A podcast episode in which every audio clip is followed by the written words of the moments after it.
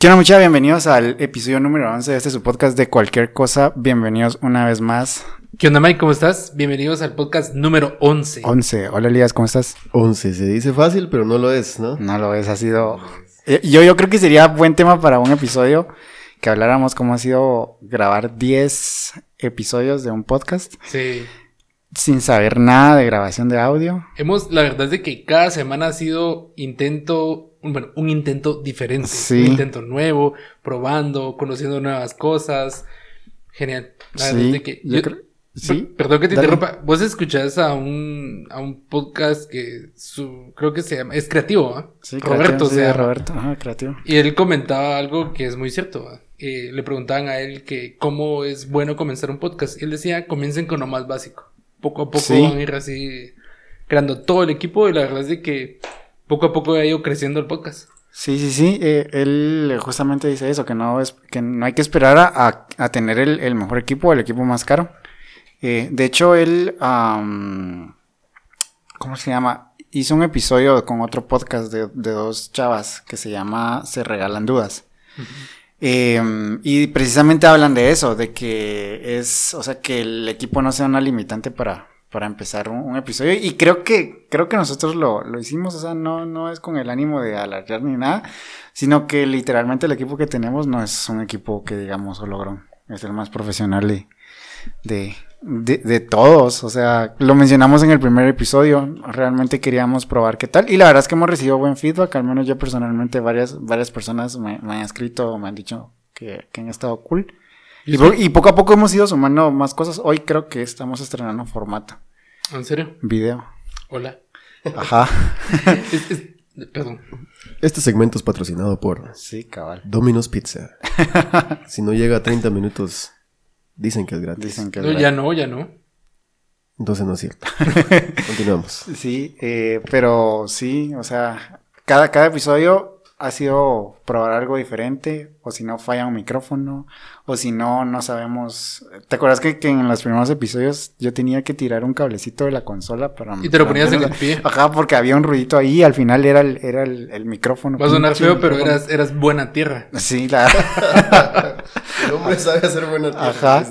Eh, pero sí fue un poquito una sacada de, de sudor, pero, pero pues aquí estamos en el episodio número 11. A partir de ahora esperamos tener formato de video. Estamos experimentando. No somos expertos, pero pues acá estamos. Tampoco somos los más bonitos para los que nos vean. Sí, Pero cabrón. aquí les prometo que cada vez nos vamos a maquillar más. Pero, Puede ser. Tal vez maquillaje no, pero sí vamos a tomar más cuidado de la producción. De nuestros propios rostros. sí. Se ven los bellos. Ajá. Bueno, entrando en materia, es increíble llegar a los 11 episodios, es increíble eh, ir avanzando, dicho sea de paso, el, el ver cómo nos hemos ido fortaleciendo como, como equipo, tener a, a- a todo lo que necesitamos de la mano, con el esfuerzo y la, la paciencia y las ganas y siempre la comida y por supuesto los invitados que hemos tenido, pero hoy tenemos un temazo, un temazo muy bueno que me encantaría que por favor nos, nos empezáramos a expandir en ello, ¿les parece? Vamos a estar hablando de algo que a todos nos ha pasado. Bueno, todos los que hemos tenido la oportunidad, por supuesto, pero Mike, por favor, redoblantes. Vamos a estar hablando de... El primer, no, el último año el de último- colegio. El último año de colegio. Y la experiencia de las prácticas supervisadas. Ah, sí, sí. Es que la verdad es de que digo el primero es que no puede haber un final sin un principio épico. Sí, vamos a, a- a estar hablando de eso, pero Josué, contanos cómo fue tu último año de, de colegio. ¿Fue qué? ¿Quinto o sexto? Sexto, eh, tomé la decisión de, de sacar un perito, entonces, bueno, para los que nos lleguen a escuchar fuera de Guatemala, eh, puedes tomar un bachiller de dos años o puedes extenderte con un perito de tres. Ajá. Entonces, tomé un perito en electrónica y fueron tres años. La verdad es de que llegué a, a- al último año pensando cómo llegué acá. Miren, no es mentira, de verdad, cuando me fui a inscribir eh, y iba a la mitad de- de- del primer año de carrera, yo así como que estoy haciendo acá. Y dije, bueno, ya estoy aquí, tengo que continuar. Y el último año, la verdad, fue la culminación de noches de desvelos de, de los años anteriores, pero fue el año más cargado, proyectos más pesados. La verdad es de que eh, al principio de la carrera me fue un poquito difícil, pero con el tiempo la empecé a querer. Empecé a querer mi carrera, empecé a querer el, el, el, colegio donde estudiaba. Y la verdad es de que puedo decir de que para despedir el colegio como tal fue uno de los mejores años. De verdad, nunca lo voy a olvidar. ¿Podemos decir nombres de, de colegios? Eh, sí, sí, sí, para empezar, el colegio donde estudié ya no existe, entonces... Qué triste. Sí, no sé, lo que me preocupa un poquito es no sé dónde está mi papelería, pero... no, nunca, pero, nunca ¿cómo, se, ¿cómo, ¿cómo, se, llamaba el colegio? Se llamaba Andrea Ampere. Andrea Ampere. Sí, estaba, estaba aquí por Montserrat y había una sede en San Lucas. Y okay. pues yo estoy aquí en Montserrat y mis tres años más, más exigidos. Pero fue, fue hermoso. Sí. Yo, yo creo que en tema de bachillerato, que, que en Estados Unidos sería la high school, high solo, school. Hay, solo hay de dos. O la pasas muy, muy light, o la pasas así sudando. Era un colegio pequeño, entonces no daba tiempo de ser el popular, ¿no? Entonces Ajá. eras... Era, yo, por lo menos yo siempre me llevé bien con todos. Era un colegio que tenía muchas carreras técnicas. Eh, he de decir que yo estudié electrónica, pero también estaba mecánica, eh, dibujo técnico e okay. informática. Entonces me daba cuenta de que las carreras como que se rozaban un poco. ¿va? Sí. Las, las carreras, todos, todos eran, tenían algo contra los mecánicos. ¿va? Entonces, pobres los, mis amigos mecánicos. Los, los, de informática, dibujo técnico y electrónica eran así como un poquito más unidos, aunque habían ciertos roces. Pero con los mecánicos era como, se caían mal. Incluso mecánica era la carrera que más estudiantes tenía. Que más estudiantes tenía. Entonces, uh -huh. para igualarla nos teníamos que unir las tres otras carreras como para tener la misma cantidad de gente. Pero es decir que yo me llevaba muy bien con todos. ¿Ah, sí? Sí, era, fue épico. No sé cómo les tocaría a ustedes. Elías, cuéntanos cómo fue tu, tu, ¿En dónde estudiaste y cuál, cómo, cómo fue tu último año de, de colegio? Pues mira, para empezar, no sé si te acuerdas que en la entrevista de la vez pasada hablábamos del tema pues me tocó estudiar por madurez, ¿no? Y, y, estudiar por madurez aquí en Guatemala, creo, si también en, en, el resto de Centroamérica es igual, pues es estudiar tu bachillerato, ¿no? Tu carrera previa a la universidad a, en un tiempo resumido. Entonces, pues me tocó estudiar por madurez por las razones que ya hemos platicado. Si quieren escucharlo, váyanse al podcast número... Número 10, el episodio número 10. ¿Número 10? Ah, el, el, tuyo. Número 6. No recuerdo. No recuerdo. Pero bueno, pueden ver el listado de Ajá, el episodio de Elías Herrera. Cinco. Pues bueno, ahí te das cuenta de que me tocó estudiar así. La idea fue que me tocó estudiar con gente que ni siquiera me esperaba. Eh, no, pues te encuentras todo tipo de personas, desde mamás, obviamente, hasta, eh, con el debido respeto, eh, personas que estaban buscando salir de pandillas. Y toda la onda así, bien, bien gruesa, pero me da una experiencia lindísima. Porque pues te digo, o sea, de un grupo que no esperas que haya, que salga amistad, salió una amistad bien linda. Estaba entre ellos eh, un, amigo que, pues, no sé qué pasó con él, pero que estaba luchando por salir de pandillas. Y, wow, me hice súper amigo de él. Sonará feo y me disculpo con todos aquellos que de repente han tenido algún conflicto con este tipo de situación. Pero esta persona estaba haciéndole muchas ganas y estaba intentando superarse. Y, era, quizás fue la, el tema más complejo porque, pues, por alguna razón se hizo muy amigo mío. Eh, me buscaba mucho, trataba de buscar apoyo y yo traté de darle el apoyo que pude. Pero fue un, fue un año muy bonito, muy, muy, lindo porque la experiencia de, de, de, romper el protocolo, quizás fue en mi caso, en el que puedes estudiar en un buen colegio y graduarte lo que quieras, o por lo menos en un lugar en el que disfrutas tu, tu, tu, último año, no fue así. En realidad fue un año de mucho esfuerzo, uh -huh. pero también de, de, mucha alegría. O sea, cada sábado que estudiaba, porque estudiaba sábado, era, era increíble, la verdad. Pero no, fue toda una aventura, porque habían entre mamás, entre jóvenes que nunca hacían nada y decidían estudiar una semana, entre este tipo de, de, chavos como aquel, entre otras personas miras extrañas, y al final era hacer, así, no, todos éramos sí. extraños, la verdad.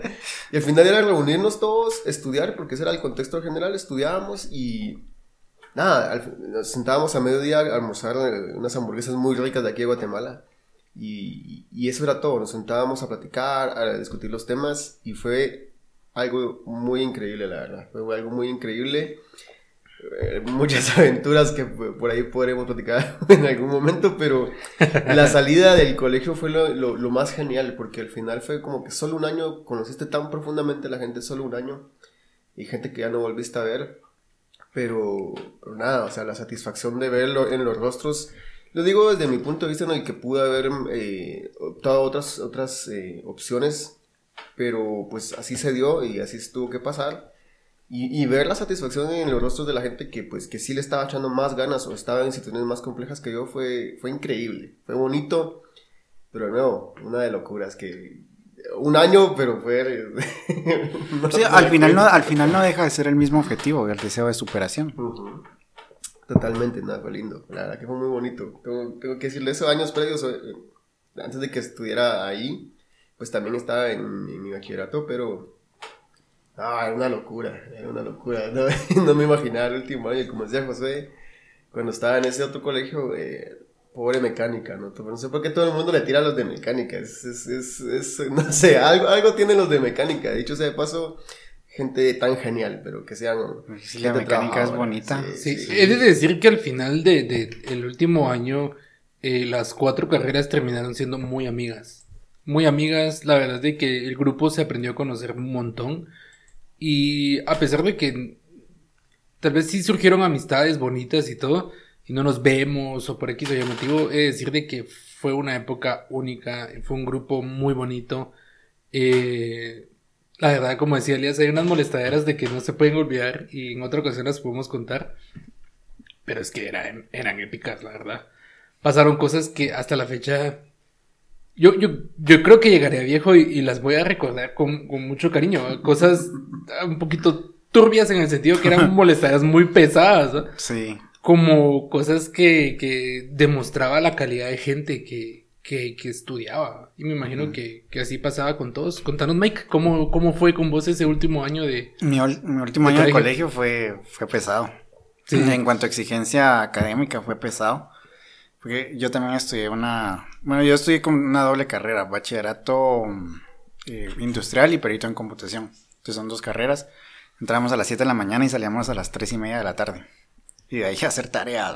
Entonces sí, era, era un poquito complicado, pero igual de cool. Eh, conocí gente, eh, gente asombrosa, gente increíble. De hecho, nos han acompañado dos acá en este, en este, en este, este podcast.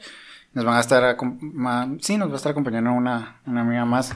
Y sí, fue académicamente bastante exigente.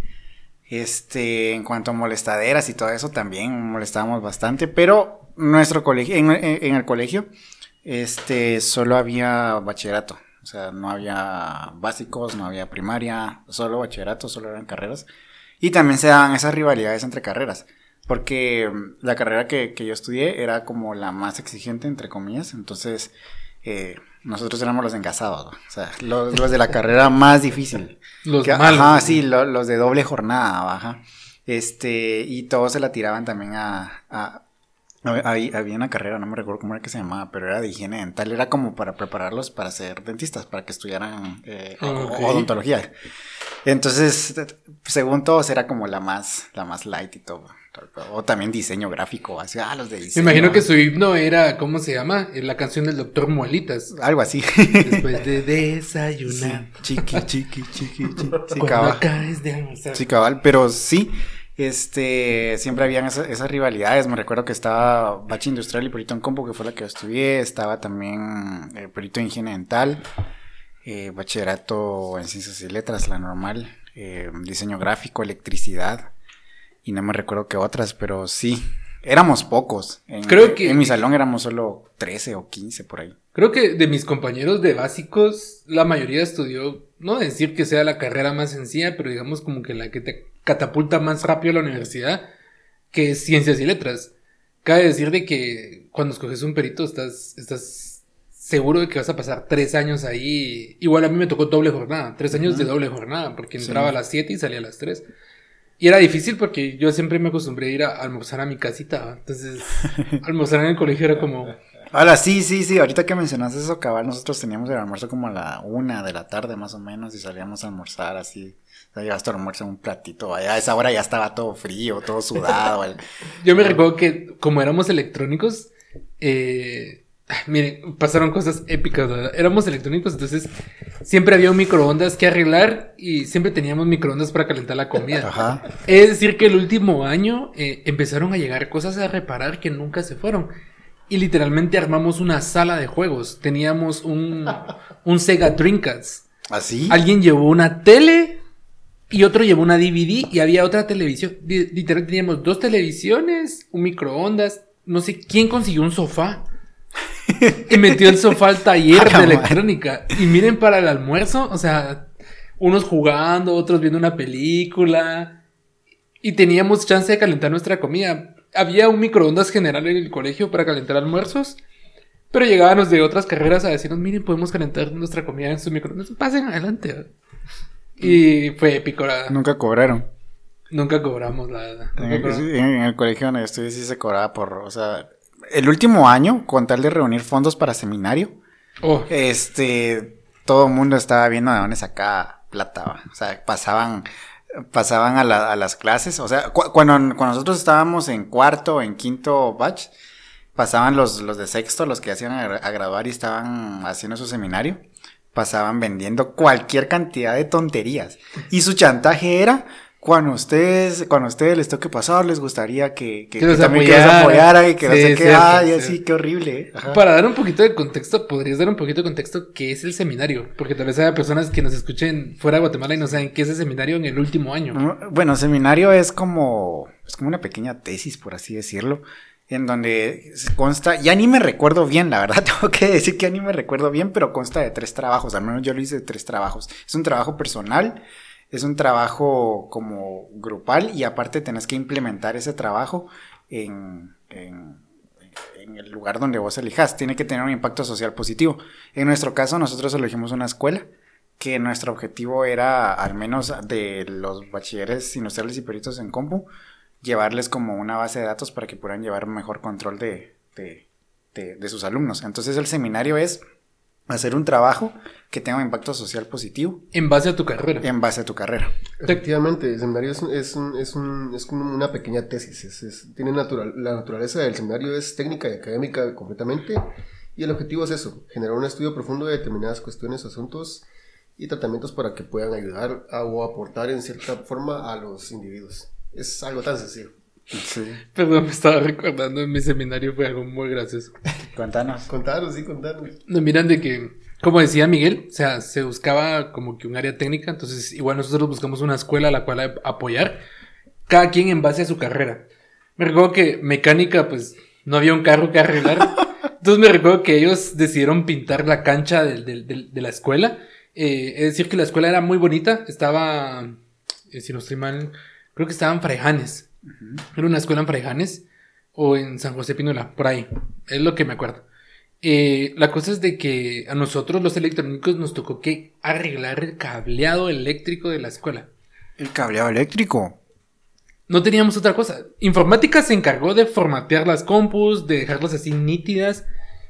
Dibujo técnico creo que pintó aulas, pintó escritorios y cosas así.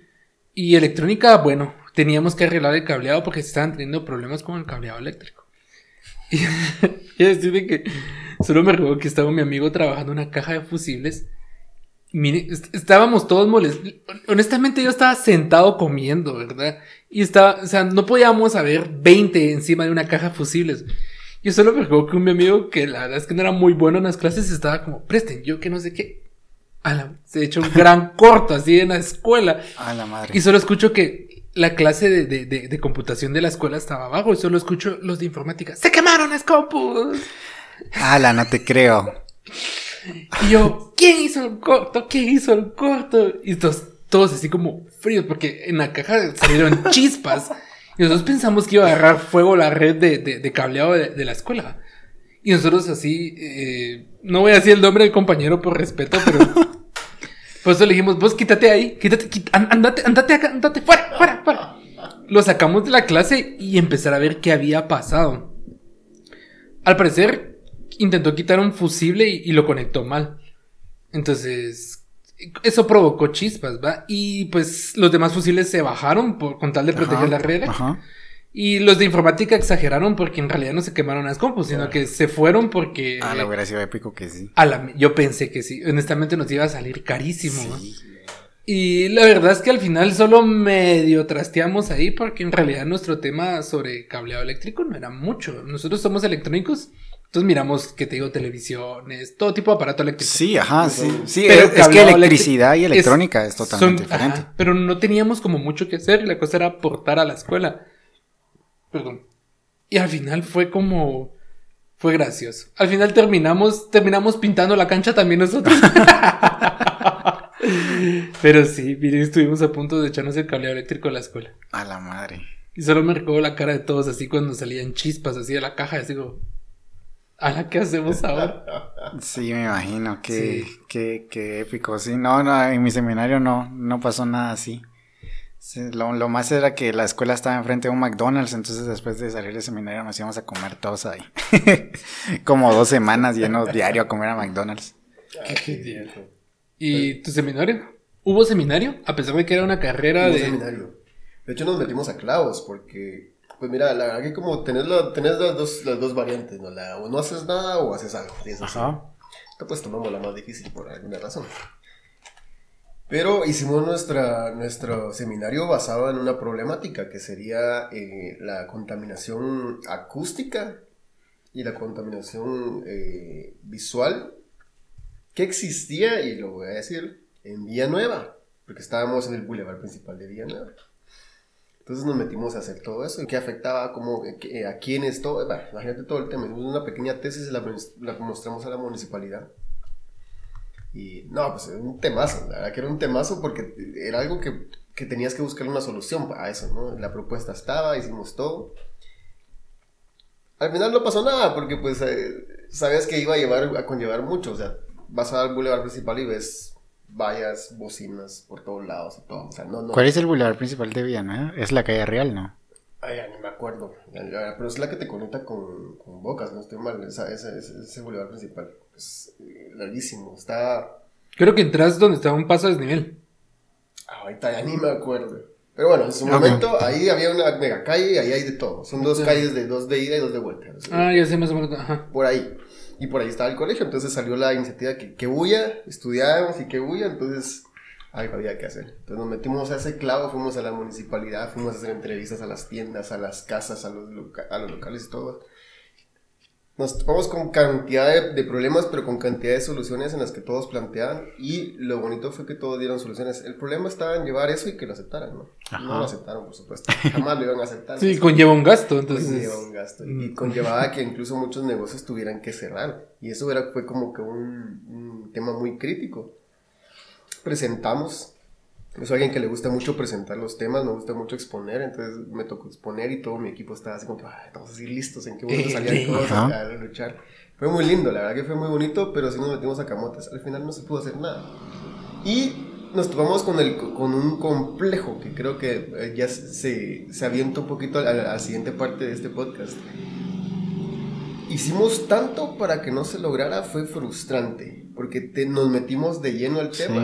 Y no logramos obtener eh, eh, el resultado deseado por las limitantes que nos pusieron tanto las entidades pues públicas como las privadas y fue un tema que por supuesto pudimos incluso desarrollar otra vez o, hacer ot- ot- ot- otro seminario de esto que te, pusie- que te ponían un alto eh, para poder hacer un progreso. Y nos topamos con ese tema, ¿no? Pero, pero fue muy bonito, porque no teníamos mayor tiempo que Sí. perder, era serio el asunto. Ajá.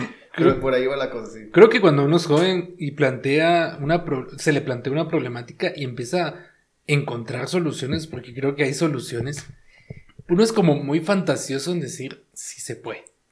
Sí se puede, y creo que sí se puede. Pero ahora les lanzo una pregunta, porque esto sí me pasó a mí. Cuando en el último año de, de colegio, cuando estábamos haciendo seminario, yo me recuerdo de que por ser un colegio en el que solo había ya carreras de bachillerato, eh, la, car- o sea, la carga de exigencia en cuanto a tareas, a hacer el seminario, porque eso sí, o sea, mientras uno está haciendo seminario no deja de llevar las otras, la- la- las, la- las otras clases. Pero yo me recuerdo que una vez, no me recuerdo exactamente por qué fue que sucedió, pero la directora del colegio nos llegó a hablar para decirnos que le teníamos que echar más ganas, que teníamos que salir con estos trabajos, que no sé qué, y todos nos comenzamos a quejar, no, que tenemos un montón de cosas que hacer, que es demasiado, ya tenemos demasiadas tareas, demasiadas cargas, que no sé qué. La cosa es de que he hablado con mis compañeros eh, ya por, por estos años. Yo les digo, mucha, o sea, la verdad es de que todas esas tareas, todas esas responsabilidades que teníamos en ese momento, no eran nada. O sea, si las volteo yo a ver ahorita, sí, no eran nada. Comparados con la, con, la, vida, real. Ajá, con la vida real. Entonces, ¿qué tanto me costaba? No sé, simplemente ponerme a hacer las tareas. ¿No, ¿no les pasó a ustedes? Honestamente, sí. Yo, yo creería de que la vida de adulto es, es dura. Honestamente, me encantaría, claro que no se puede, pero o sea, me encantaría volver a vivir esos momentos. Sí. Que podías llegar a tu casa tranquilamente sabiendo que no tenías nada más que ir a hacer tus tareas. Correcto.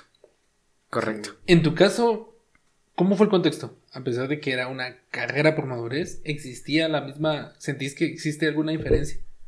Fíjate que no. De hecho, Creo que como en, todo, en todas partes del mundo, la presión te la pones vos, porque vos es el que busca superarse. Y en el caso de la gente que, dicho sea de pasos, eh, estudia por madurez, siéntase animada, siéntase totalmente eh, retada a continuar, a, a, experimentar más éxito a través de esa situación.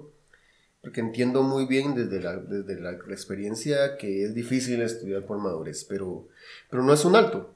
Sin embargo, el, llevar los demás temas de tareas, de, clases y todo lo demás es igual si solo si quieres hacerlo. En mi caso, surgió una situación que mi mamá trabajaba en ese colegio, ella daba clases en ese colegio. En el que estudiaste por En el que yo estudié y efectivamente me tocaba recibir clases con ella. Así. Ah, qué genial. Entonces fue un poquito como intenso, porque pues obviamente está mi mamá esforzándose por echarme la mano. Yo buscando trabajo no encontraba y encontré y, y estudiaba y trabajaba y tenías que llevar todo de la mano. O sea, pude probar la previda uh, universitaria en la que tienes que trabajar y, y, pagar tus estudios. Correcto. Pero, ah, mira, yo creo que, como decía Mike, o sea, e, e, esa pregunta tan, tan, tan certera, ¿no? O sea, uno de verdad debe eh, ponerse en el contexto real, ser objetivo es la palabra correcta. Uno realmente debe ser objetivo en vivir el día a día, porque te digo, o sea, yo lo, trataba de vivirlo bien, no la pasaba bien, la verdad, no, hubo momentos muy feos, pero en el que me di cuenta realmente que hacer mi tarea no me iba a llevar nada de tiempo, sino e, era para mí un progreso. Y cada tarea era un progreso cada tarea era un paso más para que ese bendito año terminara pronto. Pero también cada clase, cada tema, cada cosa que surgía venía a ser una, un reto literal. Porque creo yo, de nuevo, para los que han estudiado por madurez pueden saberlo, porque estás viviendo ya algo que quizás muchos viven después de salir de su carrera, de la universidad, o incluso después de salir de la universidad, en la que tienen que salir al mundo y trabajar o esto y lo otro. Sí, correcto. Un buen porcentaje de la sociedad joven. Eh, pero para otros que no, para otros que literalmente tienen que costarse estudios desde nomás saliendo del colegio. Entonces, probar esa vida antes te ayuda a, aperturar la perspectiva de las cosas en la que decís. Correcto. Nel, o le echo ganas o me va a llevar el río. Así es. Sí. Ajá. Entonces, sí, la perspectiva es cierta. O sea, desde sí. veces qué lindo y sería genial para tu yo más joven decirle, mano, disfrútalo ahorita. Es sencillo y creo que uno cuando es joven lo disfruta, porque honestamente lo disfruta. Porque en su momento cada día en el colegio era único. Es decir, de que no era los que se quejaban más, pues siempre, siempre hay unos que se quejan más que otros, pero siempre estaba con la expectativa de quiero salir ya. Quiero, quiero ser adulto, quiero ser ya adulto. Sí, ajá.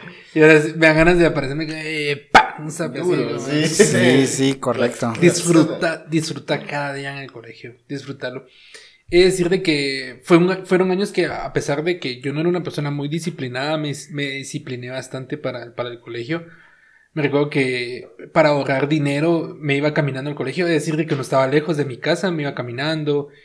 Eh, el colegio era muy estricto en algunos temas como el pelo, el, el, ir presentable, cosas de colegio.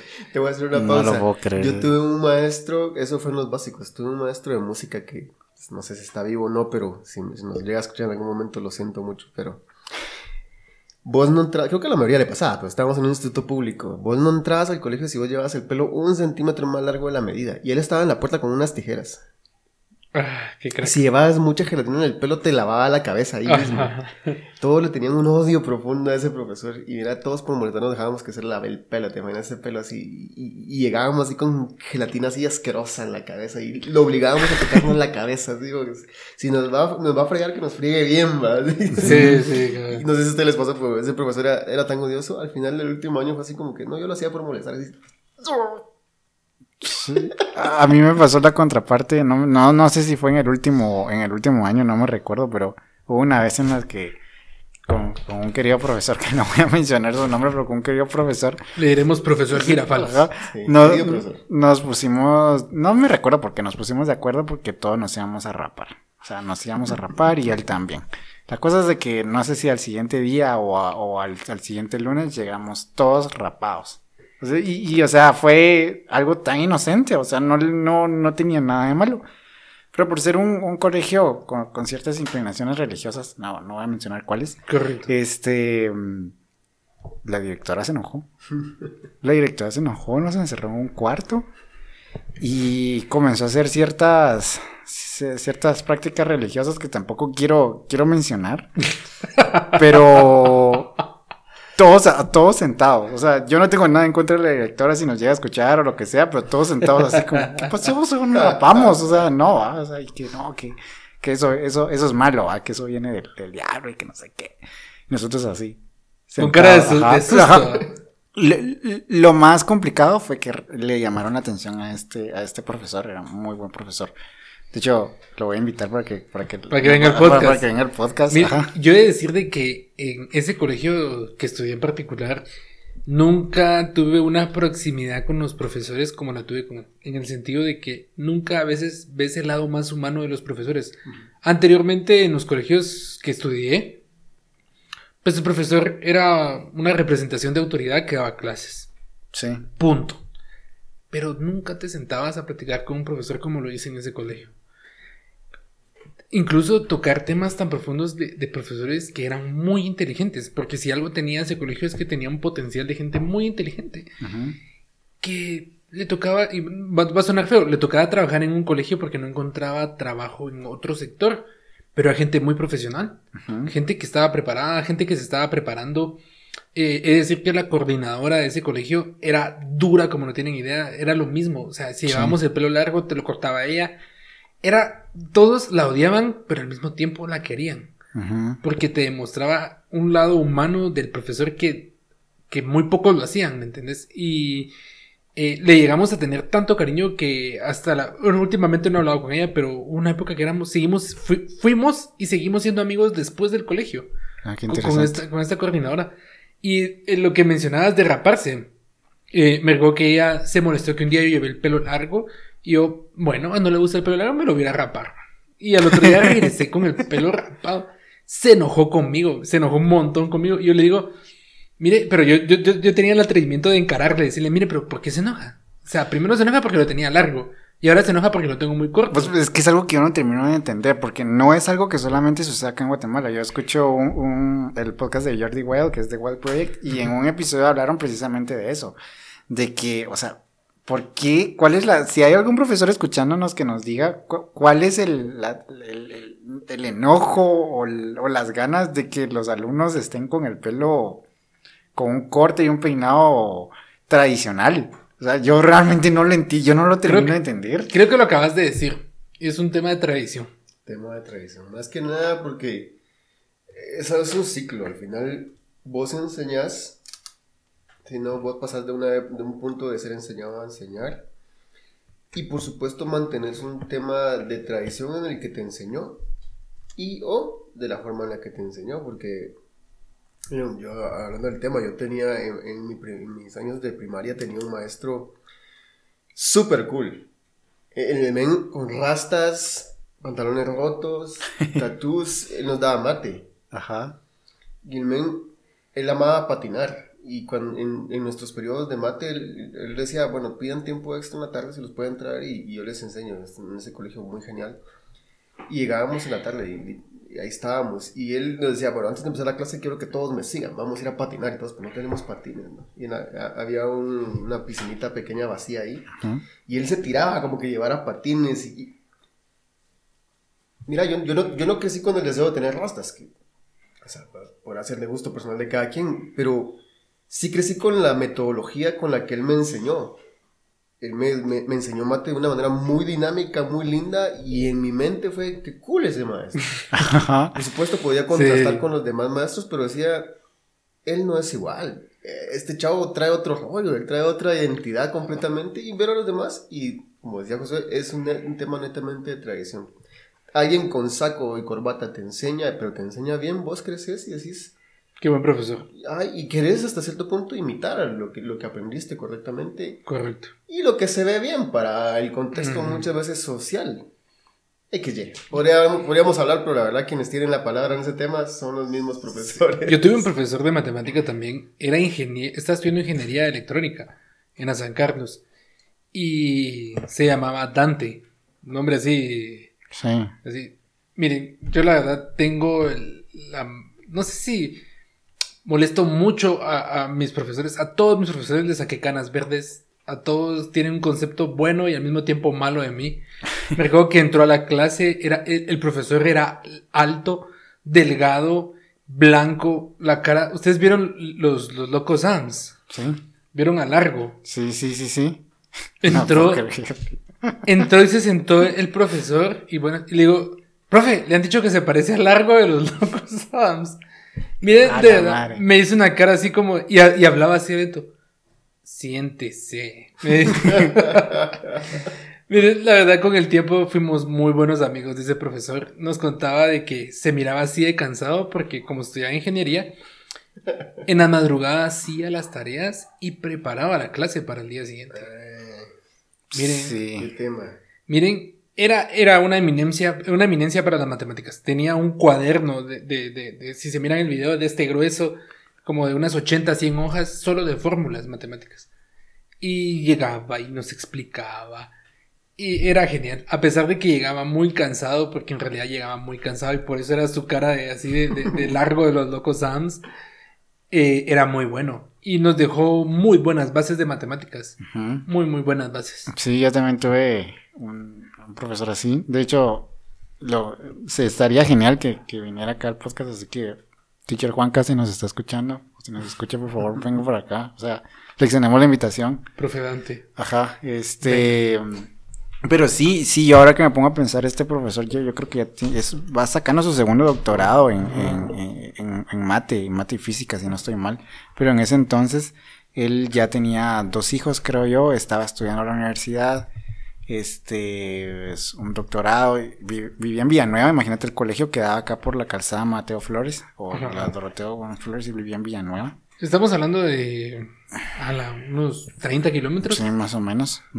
pero Y- a, pero es de que con tráfico. a- a contexto de la gente, porque si hay personas que nos escuchan fuera del país, Sí, sí, hay. eh, suenan 30 kilómetros, suenan fácil, pero dentro de la ciudad capital y la ciudad de Villanueva, es decir que es- estamos hablando de un aproximado de dos, de dos a tres horas con tráfico. Sí, y es que no hay ni siquiera una vía o una ruta directa, no es como que agarres una autopista y, y llegas. Ajá. No, acá tenés que cruzar calzadas, calles, avenidas, este, entonces sí, y, y ahora que, que lo, o sea, que me pongo a dimensionar el, el alcance de, de eso, yo digo, la madre, o sea, yo no sé si podría, o sea, yo ahorita con mi vida laboral estoy ya a tiempo, por favor. Ya no quiero. ajá. Y ajá, no sé si. Entrando un poco más en contexto del tema principal, eh, bueno, fue el último año, fue creo que lo más épico que vivimos, pero que algo que culminó ese último año de colegio fueron nuestras prácticas. Creo de que aquí los tres experimentamos que es, va a sonar feo lo que voy a decir, pero yo lo siento así, que es trabajar gratis durante un mes, mes y medio, pero al final generas una experiencia única. Te prepara, Sí. en algunos casos no tanto, por lo menos en mi caso sí me preparó. Y también le di de comer al que estuvo supervisando las prácticas. He por- he de decir de que gracias Pirir por, por esos años, de- por esos meses de enseñanza. Pero no sé, ¿cómo fue su experiencia? Comienzo Elías, contanos. con ustedes. Buenísimo. Mira, como ya te ponía en contexto, pues el tema era rapidísimo por todo lo, lo del estudio de, de- del, del año apresurado que llevaba para estudiar por madurez. eh, tuve la, la oportunidad muy bonita de, de- de hacer mis prácticas en el área de rectoría de la San Carlos. Eh, una experiencia muy linda porque pues es un lugarazo para, para, para, para entrar, ¿no? La- no sí, yo así como-. Eh, en- se entra porque pues obviamente hay cierta... eh, se escucha feo, lo voy a decir así, pero no, no encuentro la palabra, si me corrigen por ahí, cierta influencia en el, en el contexto correcto para poder entrar a, a- a ciertas prácticas ahí. Y bueno, entré en el área de redes de, de, de, de- de ahí de rectoría y yo estudiaba bachillerato por eh, bachillerato en computación, obviamente por Memores. Cuando entré ahí, eh, pues obviamente entre ellos entraban ahí otras personas, hijos de conocidos de, de la gente ahí y todo. Sin embargo, cuando entré fue mi sorpresa, ¿no? Encuentro un chavo con el pelo súper largo, casi hasta la espalda, con botas y con pulseras y, y con sus audífonos. Encuentro un chavo Bien súper alto, delgado, con camisa a cuadros, con sus lentes así que se le caían y todo el tiempo pensando con libros en la mano.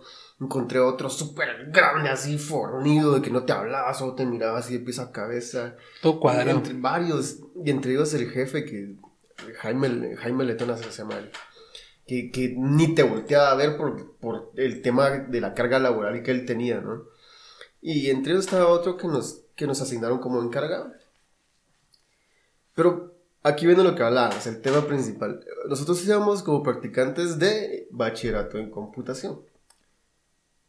Hacia dónde te lleve el tema, podrás indagar todo lo que quieras. Pero si te ponen a- a o te preguntan en contexto qué debería practicar un bachiller en computación, ¿qué podrías responder vos? Algo relacionado con las computadoras. Con las computadoras. ¿Vos qué podrías responder? Exactamente lo mismo. Exactamente lo mismo, porque eso es lo que debería ser. Correcto. Pero en ese contexto no entra que te pongan a limpiar computadoras, ¿no? ¿Es parte? Sí. Sí. Pero todos los practicantes nos dijeron, bueno, van a ir, vamos a ir por, por cada una de las facultades, vamos a ir a limpiar las computadoras, a desinfectarlas, a que ponerles antivirus. A la gran, dije, no puede ser, son cuántas facultades, son cuántos equipos, yo no quiero hacer eso, dije en mi mente. Y cuando todos dijeron, lo curioso, y con esto no quiero menospreciar a nadie, sino me, me llama la atención y para quien, quien le sirva esto, lo curioso fue que nadie se opuso. Entonces fue como que, bueno, vamos. Toca. Y yo fui solo una vez y la, la vez que estaba ahí, en alguna parte he visto esta escena de mi vida, pero yo me recuerdo que me regresé, me, me fui a la oficina y me atreví a hablarle al jefe que nadie le hablaba. Le dije, mire, quisiera hablar con usted acerca de mis prácticas. Él solo me volteó a ver y no me respondió, pero volteó a ver a, a Mauricio, se llamaba, el chavo que siempre andaba con libros y todo, así, Ajá. con su camisa a cuadros y bien vestido, así. Bueno, no bien vestido, alguien, un ingeniero, él era ingeniero informático. Y solo lo volteó a ver y, vení, me dijo Mauricio. Mira, pues, ¿qué pasó? Yo le conté, mira, yo no quiero ir a limpiar computadoras. Para limpiar computadoras, no, yo quiero hacer algo que me sirva para la vida, dije. Me quedo viendo entremascado y... y... Tienes razón el patojo. Ajá, porque pues no es parte de su trabajo ponerme a hacer cosas. Pero me vio y dijo, va, mira, te voy a poner a hacer un proyecto. Me, dijo. me asignaron un proyecto de redes. Totalmente válido porque ellos se dedicaban a todo este tema.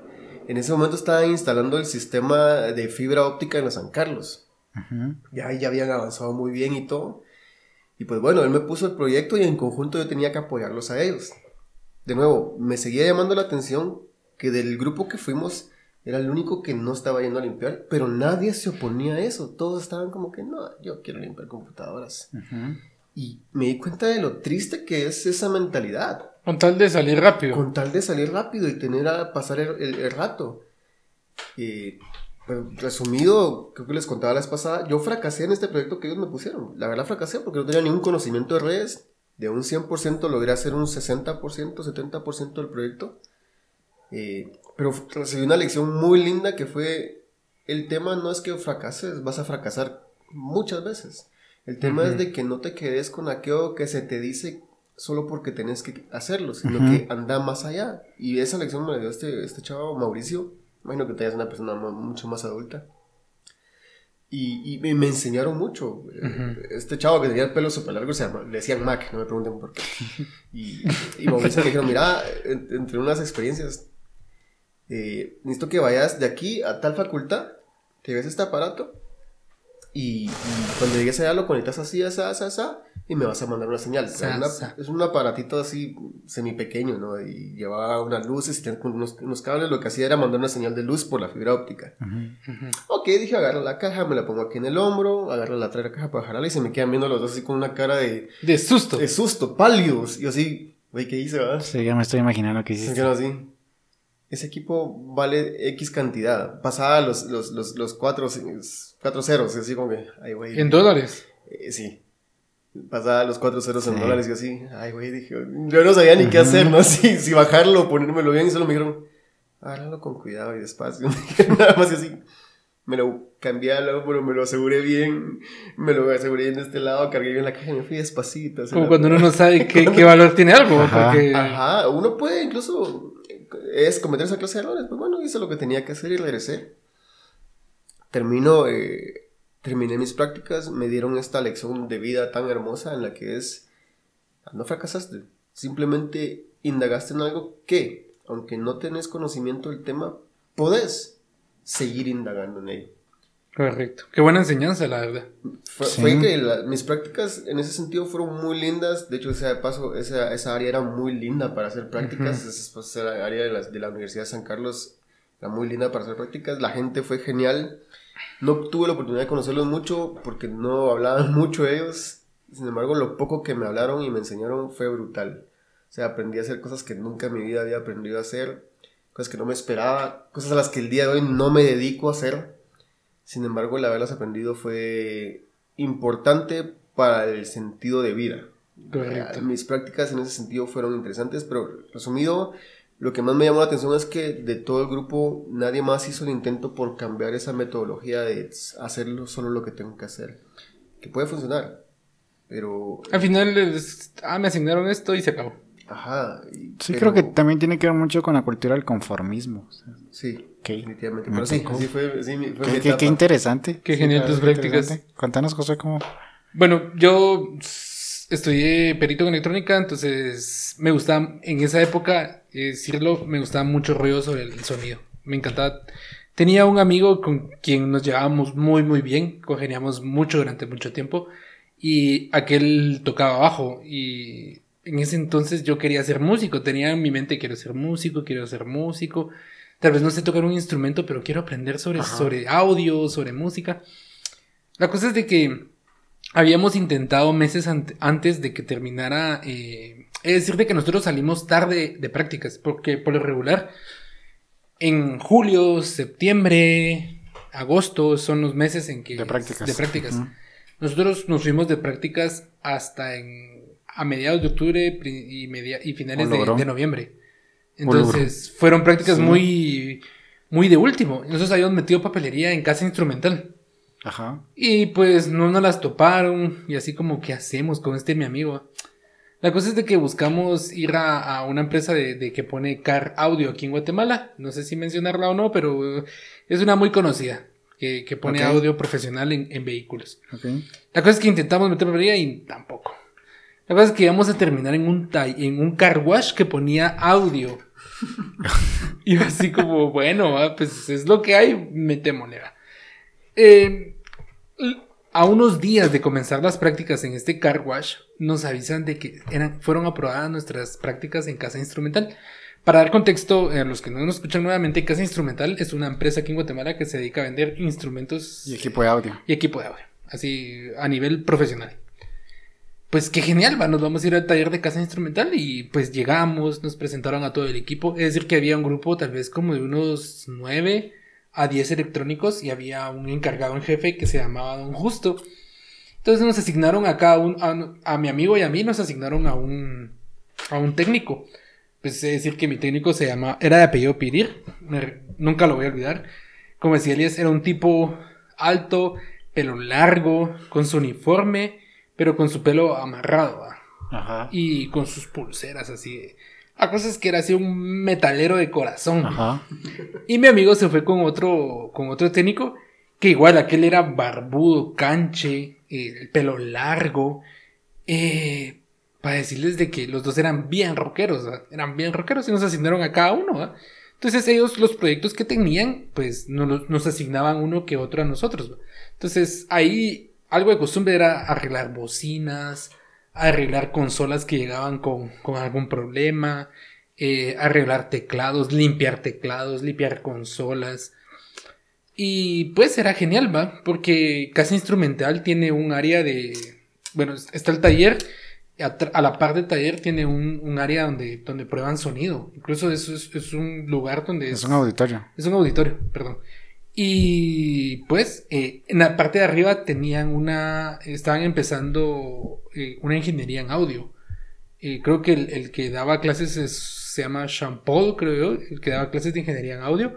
Nosotros una o dos veces entramos a, a, las aulas y la verdad es que estaban bien preparados. O sea, el, el cuarto donde, donde se, se, se, grababa era un cuarto especializado para no, para no, eh, para que no entrara audio, para que no entrara ni sonido de afuera y el sonido Un cuarto acústico. Un cuarto acústico. Eh, pues me emocioné. En aquella época me emocioné un montón. Dije yo, ala, voy a aprender un montón. Mi meta era estudiar ingeniería en sonido. La carrera era muy cara. Pero dije yo, bueno, aquí estoy, tal vez aquí es, va. Entonces, eh, era lo que decía Elías. Nos podíamos haber quedado limpiando consolas todas las, el mes y medio que era de prácticas. Pero empezamos a hacer preguntas, ¿va? Así como, mira, y si te ayudamos a reparar cosas más complejas. Me recuerdo que llevaron una consola de 400 canales. Oh, lo madre. ¿Existe eso? Mm, yo creo que sí, 400 o 300. Era una consola gigante. Y nosotros así como, aquí se nos quedaron viendo, ¿va? así como, no, muchachos, esto está muy complejo para ustedes, ¿va? Pero les podemos enseñar. Vénganse. Genial. Y miren, muchachos, o sea, me recuerdo que no había necesidad de destapar la consola para ver cuál era el error. Eh, incluso habían llegado una, unas, una torre de, de bocinas eh, que estaba dañada. Entonces me recuerdo que llegó el ingeniero, que era este Sean Paul, y, y, llevó la consola al auditorio. Y me recuerdo que le metió un aparato, honestamente no sé el nombre del aparato, pero solo sé que generaba un sonido rosa. Ni idea. El sonido rosa es como un sonido como de, de interferencia, pero al final es un sonido que detecta un problema. Ok. Entonces lo conectaba a la consola, se escuchaba un sonido en la bocina y por medio de, de un testeo en, en, en, una computadora, pues te decía cuál era el problema. Como un escáner. Un escáner uh -huh. de audio, digámoslo así. Es, es, decir que sea alguien experto en el tema y me está escuchando, soy, soy, sincero, esto fue hace más de 10 años, entonces ya no volví a ver más del tema por X o Y motivo, pero en su momento yo me quedé así como, wow, quiero seguir aprendiendo. Eh, nuestros, nuestros técnicos que nos, que nos daban, eh, que nos ponían trabajo, pues se tomaban ¿Sí? el tiempo de explicarnos, mira, esto se hace así. Pasamos de limpiar consolas a, a ya reparar, literalmente. Eh, una de la, tal vez uno de los, de los logros que, que logramos hacer es que logramos arreglar un, un teclado eh, que era marca Phantom. Creo yo, no sé si estoy equivocado. No sé. Era de marca Phantom. Era un teclado muy caro, costaba como entre 15 y 18 mil quetzales. Uh -huh. Entonces eh, le cambiamos la pantalla porque traía una pantalla. Uh -huh.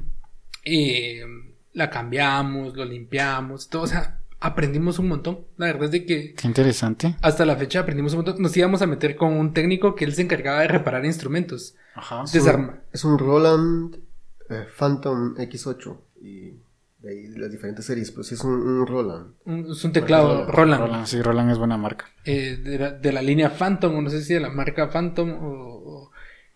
La cosa es de que había un técnico que se encargaba solo de instrumentos. Él desarmaba saxofones. Los desarmaba, cool. los limpiaba. De verdad fue una experiencia única. Eh, al final los técnicos se portaron muy, muy genial con nosotros. Eh, nos pagaron de cierta manera porque quiera que no le sacamos chance, ¿va? O sea, sí, sí, sí. el transcurso de, de, la, de, las prácticas, pues digamos que de, de 30 instrumentos o de 30 aparatos que recibían a la semana, nosotros hacíamos 10, 12. Ajá. Entonces reducíamos la carga de trabajo, trabajo, y a veces ellos recibían más, que al final era, era remuneración para ellos. Y me recuerdo que el, el, último día de prácticas nos invitaron a una fiesta como agradecimiento. De... Ajá. Qué genial. Fue genial, la verdad. No sé cómo fueron a Studiamec. Pues realmente después de escuchar sus, sus experiencias, mis prácticas no tuvieron absolutamente nada especial. ¿No vieron rockeros extremos? No, no, no, no. De hecho, yo fui a hacer prácticas a una, eh, a una casa editorial que se dedicaba a vender libros, obviamente. Este, mm, yo, como ya mencioné, estudié bachillerato industrial y perito en computación. Y pues yo quería hacer prácticas de algo de eso, ¿no? O sea, quería ir a, meterle al, rollo de redes o, o desarrollo de aplicaciones o qué sé yo, ¿verdad? Pero pues no, no. Creo que cuando a mí me tocó hacer prácticas, conseguir prácticas ya era algo un poquito más complicado. Porque realmente yo no, yo, yo no tenía contactos en ninguna empresa, en ningún lugar, entonces yo no, no sabía cómo, cómo ir a, buscar prácticas, entonces pues por medio de unos conocidos llegué ahí. Fue una bonita experiencia, la verdad la agradezco un montón, pero realmente no tuvo nada de, de impresionante. Yo me recuerdo de que la mayor tarea que me pusieron a hacer es de que en, en la sala de ventas que ellos tenían, los libros no tenían precio. O sea, solo estaban los libros, los libros expuestos, pero no tenían precio. Entonces a mí me tocó que hacer una plantilla para poder poner el precio. Entonces me dieron una base de datos con todos los libros y su precio. Y yo fui haciendo uno por uno, uno por uno. No sé si ahora una manera automatizada de hacer eso. Pero eso fue lo que me tocó hacer. Realmente no, nunca metí mano a una computadora, nunca metí mano a, a cualquier otra cosa. Pero tengo una experiencia un poquito chistosa. Esa, es- esta casa editorial tiene varias sucursales. Y una de esas está en, en zona 1. Yo cuando estaba en, en, en mis prácticas en, en sexto industrial, yo, perdón, pero yo no conocía la zona 1. ¿Te acuerdas que una vez me llevaron a, a- a la sucursal de- del centro de la ciudad de, de zona 1? Y estábamos ahí y todo. La cosa es de que el- mi encargado se desapareció. Y eran como las 4 o 5 de la tarde. Y yo, pues, güey, ¿van a venir por mí o, o- o me tengo que regresar? Yo no conocía la zona 1.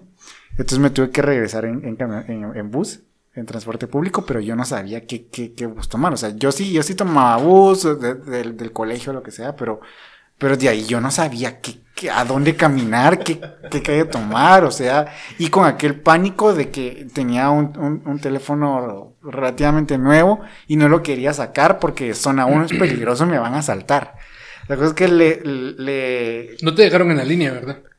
No, no, no, no, no, no, no, no, en la línea no, era, no me recuerdo ni en dónde, ni en qué calle era. Ahora, ahora conozco un poquito mejor la zona 1. Peligrosísimo. Pero, pero yo me recuerdo que salí, me paré en la puerta de, de, de, la, de, la, de la tienda de la editorial, vi hacia un lado, vi hacia el otro.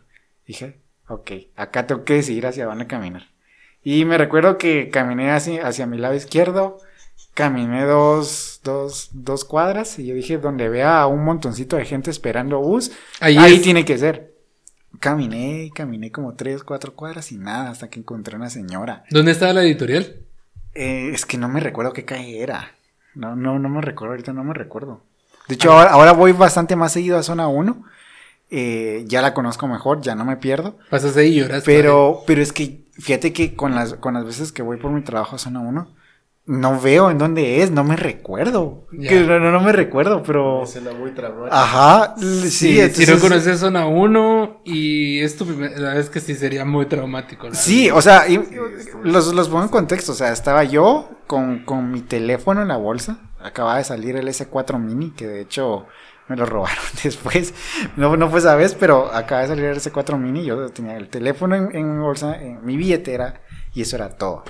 Eso era todo, y llevaba como 15 quetzales nada más así. Entonces, yo- suficiente para regresar a tu casa, la verdad. sí, sí, suficiente para regresar a mi casa, pero con aquel miedo de que me van a asaltar. ¿Nunca pensaste en algún taxi o algo así? Con 15 quetzales no me iban a traer a mi casa. o sea, Pero hubieras podido pagar acá el resto.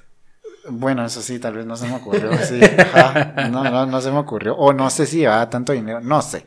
La cosa es de que al final encontré ahí, le pregunté a una señora, la señora creo que se asustó un poquito porque le pregunté. Y al final me dijo, no, aquí está en la dirección opuesta, tenía que caminar hacia allá, tantas cuadras, y ahí va a pasar la, el, el, El bus que te, el, que te el el bus que, no que me traía a mi casa, que me sacaba el periférico. Por lo menos. Ajá, sí, entonces pues ahí tomé, me vine colgando, o sea, esa fue una de las pocas veces que me vine colgando, así en pleno periférico, colgando ahí. He de decir, eh, para las personas extranjeras, es un deporte extremo aquí Sí, en es un Guatemala. deporte Ya no se extremo. practica Pero en su momento fue un deporte extremo. Sí, sí, sí. Y este, sí, pues es que a mí, a mí lo que me daba pánico era de que yo estaba acostumbrado a mi ruta, o sea, las, los buses de mi ruta. Pero ya así en periférico, a mí me daba, esas camionetas iban pero llenísimas, me daba pánico quedarme en medio y que cuando llegara a la parada yo no pudiera No salir. podía salir. ajá, Creo, que, creo que fue el pánico de muchos. Sí, ¿no? sí, me pasó varias veces en, en la ruta o lo que sea, Para pero todos los que iban a la Universidad de San Carlos en bus, fue un reto. sí, era, era fue- horrible, pero bueno, esa fue una de las, de las experiencias como, como más chistosas que tuve en prácticas. De ahí, pues sí, estuve literalmente el mes y medio. Me recuerdo que cuando terminaron, yo subí hacia la oficina de los jefes, así como, bueno, pues muchas gracias. Y me dijo, ok, ya, ya, ya, ya se terminó tu tiempo, sí, ya se terminó mi tiempo. Me podrían firmar mi hoja. Ah, sí. O sea, yo la verdad es que pude haber estado ahí una semana, me la hubieran firmado y me hubiera ido. Ajá. Pero, o sea, no, no, no estaban pero ni en, ni en cuenta de que, de que yo estaba ahí. Realmente tampoco hice amigos, no, no conocí a nadie así como extraordinario, pero estuvo cool. O sea, por lo menos me llevé esa experiencia de... De, De de zona perderme en la zona uno, de no saber qué, qué, qué estaba pasando. Este, ah, ya me acordé por qué no fue que pedí el taxi, porque yo no podía regresar a mi casa, tenía que ir primero a la central de la editorial a recoger mis cosas y de ahí ya me tenía que regresar. Ajá. Porque es que a mí me, eh, yo fue un día en el que, que llegó el jefe, me dijo, te venís conmigo, ok, nos vamos y pues ahí me dejó, ah. ¿Y al final qué hizo el jefe? ¿Qué le pasó al jefe? ¿Qué No, ¿Nunca le preguntaste? No, nunca le pregunté porque me da pena. O sea, yo lo, lo que, lo, lo que no quería era que me, que me, o sea, que, que me reprobaran mis, mis, como mis, mis prácticas, ¿no? Entonces sí fue un poquito, un poquito turbio. Realmente en las prácticas no, no las, no las pasé tan bien. Este, pero, pues, o sea, no, no tuve ninguna experiencia así como extraordinaria de conocer a alguien extraordinario. También les podría contar de que en ese entonces tenía novia, entonces tenía un carro que, que, que se calentaba un montón y me tocaba que irla a traer a la Universidad de San Carlos. Y ahí venían en pleno periférico en el tráfico de las 7 de la noche con el carro caliente así, pero que no, que, ajá, que varias veces se me quedó tirado bajo la lluvia. Eh, bueno, mi mamá ya no está para escuchar eso, pero, pero si estuviera, ahorita estuviera descubriendo que en realidad no era que me quedara haciendo horas extras para terminar más rápido, sino en realidad iba a traer a, a la que entonces era mi novia. Entonces, realmente sí, no, no, mis experiencias, mi, mi experiencia en prácticas no fue así como algo cool. Sí, sí. A mí también me tocaba que me firmaran cada semana mi hoja, pero honestamente no le ponían coco a eso. Me firmaron todo hasta el último día. Se puso ahí, ¿qué fecha? ah, y se pusieron con el calendario a ver qué fecha tocaba y lo iban firmando y ponen el sello, ponen el sello y que no sé qué. La verdad es de que los que me evaluaron mis prácticas fueron muy buena onda. Y, pero sí, de decir de que sí trabajamos, sí le metimos ganas, aprendimos. Al final nunca estudié ingeniería en audio. Hubiera sido bueno. Precisamente eso te iba a preguntar qué pasó, porque cuando armamos este podcast fue un poco un problema el tema del audio. Sí, mira, ¿Qué, qué yo, onda? honestamente, Él fue técnico, él reparaba las Ajá, cosas, yo reparaba, ¿qué onda? cables. Sí. me gustaba por este mi amigo. O sea, este mi amigo sabía, era muy pilas, la verdad es que sabía un montón. Y yo era así como lo miraba a él y decía yo, ala, yo quiero, yo quiero aprender como aquel. Pero no sé, o sea, tengo un vago conocimiento, tal vez de lo que aprendí en aquella época, pero decirle que algunas cosas, si no las seguís poniendo en práctica, se te van olvidando. Te- Para todos los que nos están escuchando episodios atrás, pueden escuchar interferencias en el sonido por, por, por una tierra mal colocada o lo que Correcto. sea. Gracias, José, por, te- por, por no darme una solución. Gracias, José, por no estudiar ingeniería en Sí. sonido. Este, gracias. Bueno, es decir de que para, para aclarar un poco, es la única universidad en Guatemala que hay ingeniería en audio. No sé si habrá otra, pero ¿Cuál? en su momento, la, la de casa instrumental, era una Ah. ingeniería. Galileo creo que la tiene ahora también. Sí, Sí. Galileo la tiene. Sí, pero en su momento era la única. Hubiera sido los pocos, de los primeros. Ya viste. Pero no, no fue así. Yo sé, de paso, las prácticas para todo el que pueda escucharlo de la edad eh, comprendida entre los, lo- los términos de los básicos al, al bachillerato y del bachillerato a la U, e incluso para los practicantes de la universidad que les toca hacer sus prácticas eh, para poder salir de, de- de- de- de la universidad, échenle ganas, vayan más allá, y si en ese lugar no les están dando oportunidad, Pregunten. pregunten, métanse, que, que- que es mejor que les digan que, que fueron insistentes en preguntar qué hacer y no que simplemente salgan con la mentalidad de que el mundo tiene que darles todo lo que necesitan, no. búsquenlo, aprendan, sean increíbles en lo que hacen, aunque sea muy poco lo que hagan. Creo que esa es una de las cosas que uno debe tomar en cuenta. Pero para todo aquel que la pasó muy mal en sus prácticas, los que dijeron que les fue pésimo, los entendemos también. No, no todo es color de rosa. Sí, ¿sí? no. no. todo es color de rosa, hay cosas aburridas. Y algunas, y algunas veces pasa de que te toca hacer algo como el caso de Miguel que no está relacionado con, tus, con tu carrera. Y creo que es un poquito frustrante porque Sí, yo me frustré. Yo la verdad es que sí me frustré. honestamente quieres llegar a poner en práctica lo que aprendiste. En algunos casos, en el caso que vos comentabas, Elías, creo que se puede notar de que la gente se conformó con, ah, bueno, limpiemos compus, va. O sea, mm, no fueron más allá. Eh, alguien deseoso de conocimiento y alguien deseoso de querer aprender. Hoy, hoy lo veo co- con una persona que conozco que es practicante, que la verdad tiene deseo de aprender y está ahí, pregunta y se levanta y vuelve a preguntar y le encanta. O sea, se nota que lo que está haciendo le encanta. Sí. Y en su época y en su momento, cuando yo hice mis prácticas, era lo mismo. Me levantaba y ahí estaba molestando y molestando al técnico. Y yo, Pirir, mira, y, y esto medía acá. Y porque estábamos con, nos daban nuestro multímetro, teníamos nuestro cubículo con nuestro cautín, nuestra pasta, nuestro, ya, ya les dije el multímetro, teníamos toda nuestra herramienta. Era algo bonito tener toda la herramienta. Porque muchas veces en el colegio nos faltaba más de algo, pero ahí estaba todo. O sea, querías ir a limpiar eh, el- el- la consola porque estaba llena de, de polvo o la bocina, tenían un compresor y la, la- la sopleteabas bien. Y a, a ver dónde estaba, el, eh, por lo regular, una resistencia quemada, algún diodo que, que estaba, estaban dando en corto. Ese, O sea, de que ahora vuelva a hacer mantenimiento acá a la, a la consola. No, ya no se dedica a eso. ya. ya no me dedico a eso. Pues, de verdad, no, no. Lo siento, lo siento. Nunca me preguntaste. Nos has fallado. Sí, Lo qué siento. decepción, José Zambrano. Lo siento. lo siento. He de decir de que a veces llevaban un aparato así como que lo daban por muerto y a veces solo lo único que necesitaba era una resolda. Ok, buen dato. Y, y también aprendimos a cómo quitar ruidos por tierra. Eh, eh, bueno, lo siento, nunca me pregunté. Gracias por escucharnos. Vamos a terminar el tema. Si ya no me escuchan el próximo podcast, pues creo que mis compañeros, La junta directiva tomó la decisión. Sí. el director ha decidido que mejor ya no. No, pues, pero eh, definitivamente las prácticas o el tiempo de estudios y las transiciones entre los cambios de, de los grados son cosas sorprendentes. Si bien lo decía José, lo podemos ver con una persona que está ahorita con, nosotros que él echa ganas a sus prácticas, él está buscando de todo, está emocionadísimo, busca aprender, busca super- superarse, superar incluso a aquellos que lo han superado.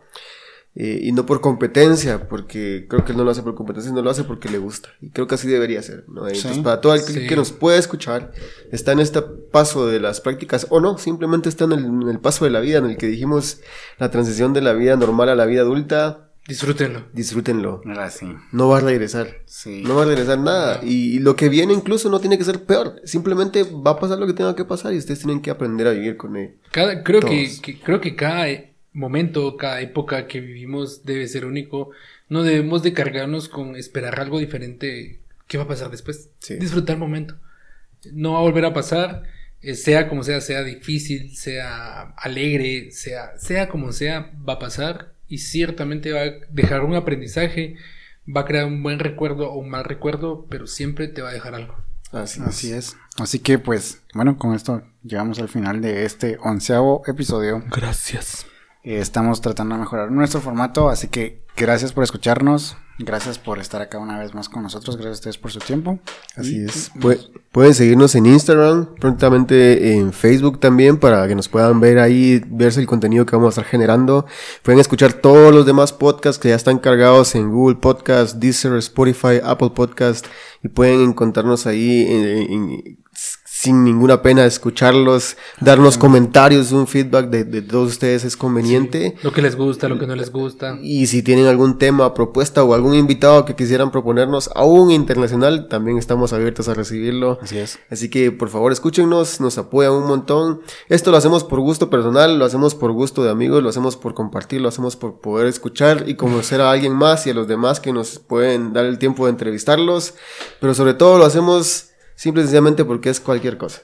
De cualquier, De cualquier cosa. cosa. cosa. Me da risa que dijiste, lo hacemos por gusto. Y dije, no, no, no lo hacemos por gusto. O sea, lo hacemos por pasión. por- Por gusto, porque nos gusta. Dicho sea. Corregido. Correcto. Y también por gusto. Ah, eso bromas. De no. cualquier cosa. Pues bueno, gracias a todos. Josué, Mi amigo, Mike. que tengan un buen día, buena tarde, buena noche. En el cualquier momento que nos estén escuchando, les damos las gracias de cualquier cosa. De cualquier cosa. Bye. Bye. Bye.